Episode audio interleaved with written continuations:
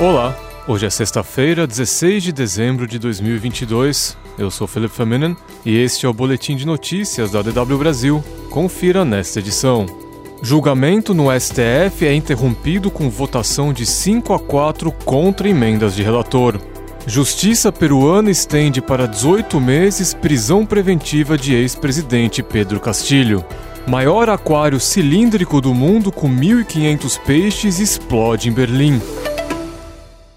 Nove dos onze ministros do STF deram seu parecer no julgamento sobre a constitucionalidade do orçamento secreto. Embora o placar aponte cinco votos pela inconstitucionalidade e quatro a favor da manutenção das emendas, todos os nove ministros concordaram que falta transparência ao mecanismo.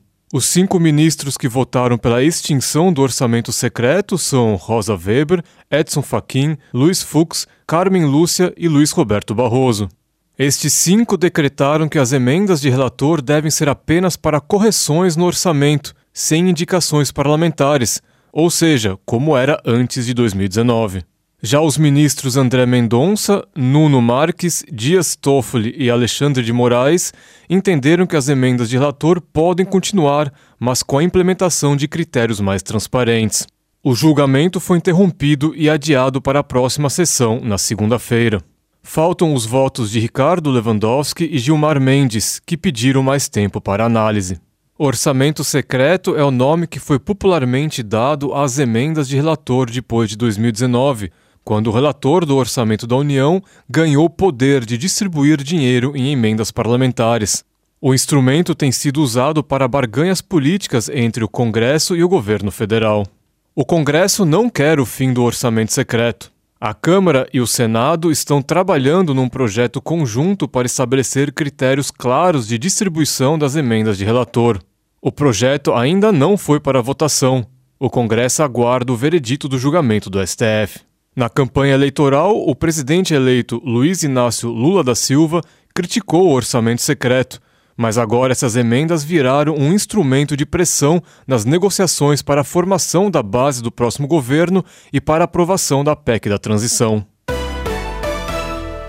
A União Europeia aprovou o nono pacote de sanções contra a Rússia pela invasão da Ucrânia. Uma das novidades é a proibição de exportação de drones para a Rússia ou países terceiros que possam ter relações comerciais com Moscou. Um dos exemplos seria o Irã, que tem sido acusado de fornecer drones para as forças russas.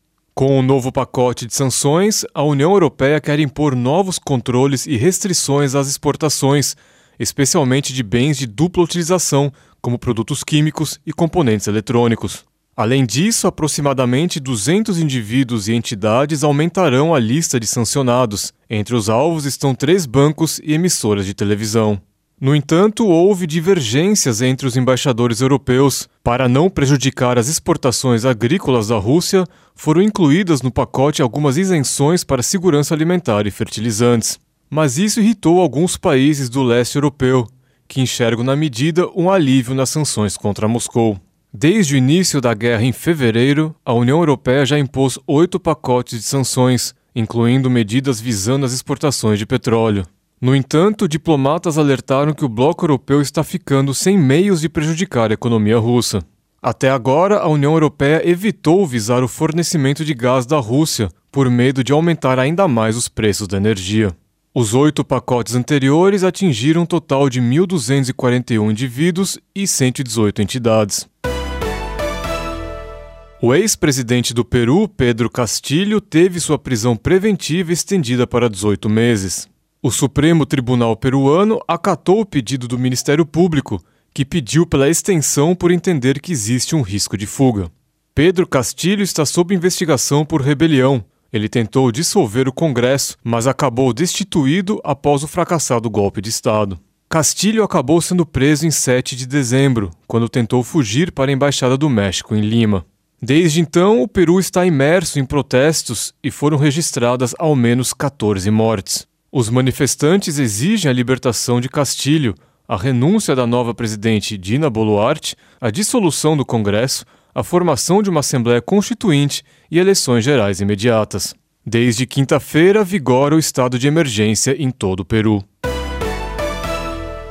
O ex-tenista alemão Boris Becker foi libertado da prisão na Inglaterra após cumprir oito meses de uma pena de dois anos e meio por fraude fiscal. De acordo com a lei britânica, Becker deveria cumprir pelo menos metade da sentença para receber liberdade condicional, o que ocorreria em 19 de julho de 2023. No entanto, o ex-tenista aceitou ser deportado, beneficiando-se de um programa especial da Justiça Britânica para detentos de pouca periculosidade. A medida visa desafogar o sistema prisional e diminuir os custos para o governo.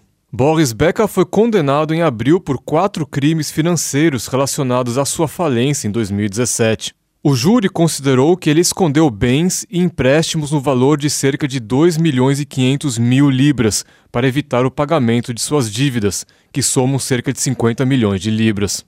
Boris Becker já havia sido condenado em 2002 na Alemanha a dois anos de liberdade condicional por sonegação de impostos entre 1991 e 1993. Membro do Hall da Fama do tênis internacional, Boris Becker venceu seis torneios do Grand Slam e foi medalhista de ouro nos Jogos Olímpicos de 1992 em Barcelona. Nos anos mais recentes, ele fez trabalhos de comentarista para a emissora britânica BBC e chegou a ser o treinador do sérvio Novak Djokovic. Um enorme aquário estourou e causou uma imensa devastação no centro de Berlim. O aquário, com 16 metros de altura e cerca de um milhão de litros d'água, fazia parte da atração turística Sea Life e estava localizado no saguão de um hotel no centro da capital alemã. A pressão do estouro quebrou portas e janelas e destroços foram jogados na rua. Estilhaços de vidro feriram duas pessoas. Não há indícios de um atentado, Especula-se que as baixas temperaturas tenham contribuído para o estouro do aquário. Cerca de 100 oficiais do Corpo de Bombeiros e serviços de emergência foram acionados para o local. O aquário era o maior tanque cilíndrico do mundo e continha 1.500 peixes tropicais de 80 espécies diferentes. Ele foi reaberto no meio deste ano após mais de dois anos de restauração. Um dos principais destaques da atração era um passeio de elevador de 10 minutos pelo tanque. Mais notícias você encontra no nosso site. Acesse tw.com/brasil.